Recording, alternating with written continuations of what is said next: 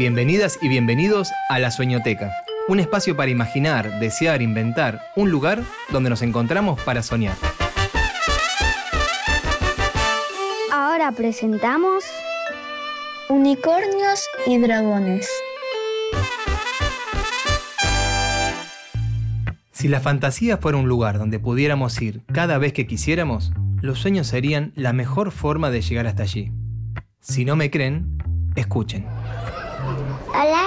Soy Juliana, vivo entre Leo Chubut y los sueños que tuve más seguidos son los de poder volar y tener poderes.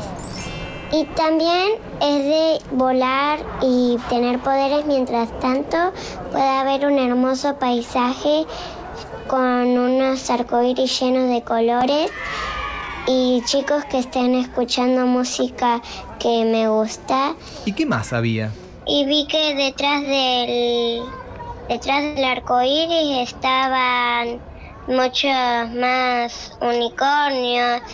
Había nenes y nenas de distintos colores y había muchos nenes que tocaban unas canciones que a mí me encantaban y que los nenes bailaban, jugaban y que los unicornios hacían a veces un poco de trucos, comían césped.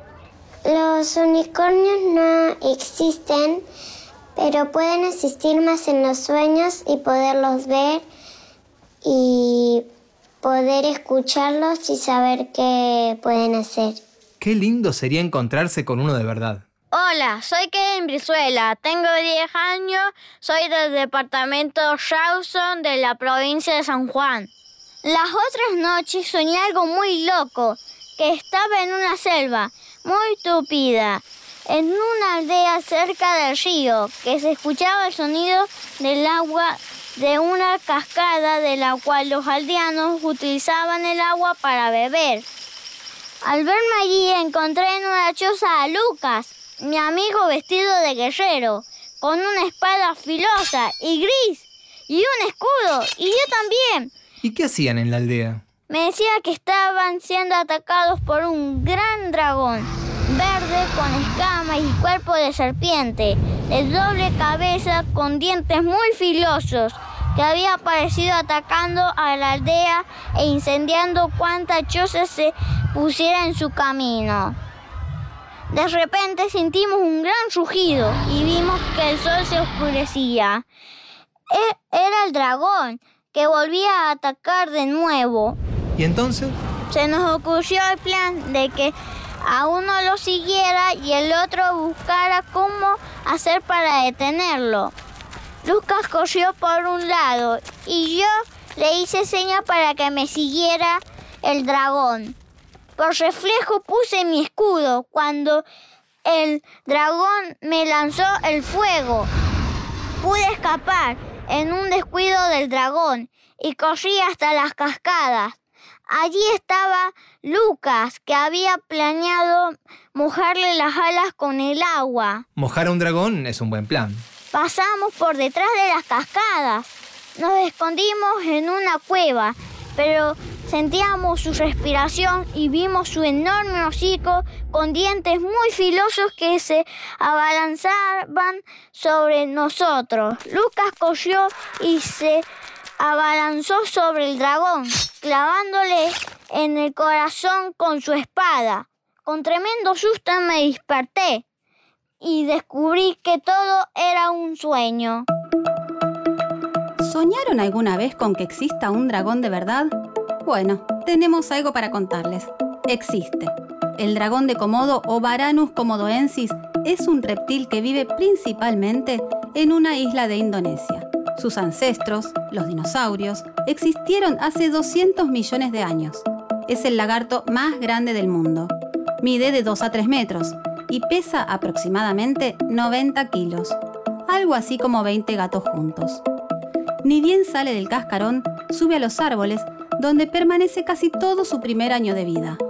Allí come insectos, huevos de aves y otros lagartos, mientras se entrena para la caza de presas más grandes. Es muy rápido y puede usar la lengua para detectar olores y sabores en el aire. como es una especie en peligro de extinción, desde hace algunos años se creó un parque nacional para protegerlos. Así que ya saben, si deciden visitar Komodo, tengan los ojos bien abiertos, porque podrían cruzarse con estos dragones que parecen salidos de una película 3D. ¿Se imaginan un mundo con unicornios y dragones? Sí, puede ser. Son compañeros. Yo creería una historia de que ellos eran compañeros que, eh, de la escuela que se llevaban un poco mal, pero después cuando apareció alguien más malo tenían que, que ganarlo juntos y se hicieron amigos. Pueden salvar el planeta de algún malvado. ¿De qué malvados? Dinosaurios o un dinosaurio que coma mucha carne, que quiere comer a todo el mundo. Puede tener hasta puede tener tres o dos cabezas. Puede flotar o puede tener alas. Qué ganas de leer historias de dragones. Yo, yo un día hice una historia de el dragón y la princesa donde luchaban príncipes y princesas porque la princesa era valiente, pero luego vino un unicornio y quería hacer una magia para lograr ganarle al dragón. Y la princesa vestida de guerrera, eh, los papás no la dejaban porque ella era princesa y tenía que quedarse en su habitación, pero ella un día se vistió de guerrero para ir a luchar y el, la unicornio la salvó. Les proponemos armar el disfraz de sus sueños. Un disfraz es cualquier vestimenta que nos permite representar un personaje real o imaginario, humano o animal. Generalmente se usa para ir a fiestas, en obras de teatro o en carnaval. Pero también podemos disfrazarnos para jugar y compartir momentos muy divertidos. ¿Quién no soñó alguna vez con ser un unicornio multicolor o un dragón volador? Lo primero es decidir el personaje. El resto viene solo. Podemos usar cartones, plásticos, diarios o revistas. Alguna prenda de vestir que ya no se use. Todo vale. Son fundamentales los accesorios como sombreros, pinchas, anteojos o grandes capas. Sumar alas, antenas, dientes filosos o largas colas seguro hará la diferencia. Algo que ayuda mucho es dibujar el modelo en una hoja y después agrandarlo y reproducirlo en tamaño real. Una de las características del disfraz es la posibilidad de transformarnos. Por eso, también son importantes las máscaras o el maquillaje. Ah, no se olviden de imaginar qué superpoderes tendrían. ¿Les gustaría tener algún superpoder? Puede volar, ser invisible, ¿Para qué lo usarían? cuidar a la gente. Yo tendría dos, dos superpoderes. Tendría el de volar y el de correr rápido. Esos son los que más me gustan y lo usaría si existirían los villanos, lo, lo usaría para marearlos o para o para, para si me quieren agarrar pueda flotar y eh, flotando corriendo rápido. Y si tuvieran el superpoder de guardar un sueño, ¿dónde lo pondrían? En la cabeza o en el corazón por la aventura. Yo lo escribiría también en una libretita o también en la cabeza, como dijo Kevin. ¿Y hasta cuándo lo guardarían? Hasta siempre así lo, lo guardamos como un libro. Creo que igual, como Kevin. Me gusta esa idea. O también tal vez por para si estás triste o algo, poder imaginártelo otra vez.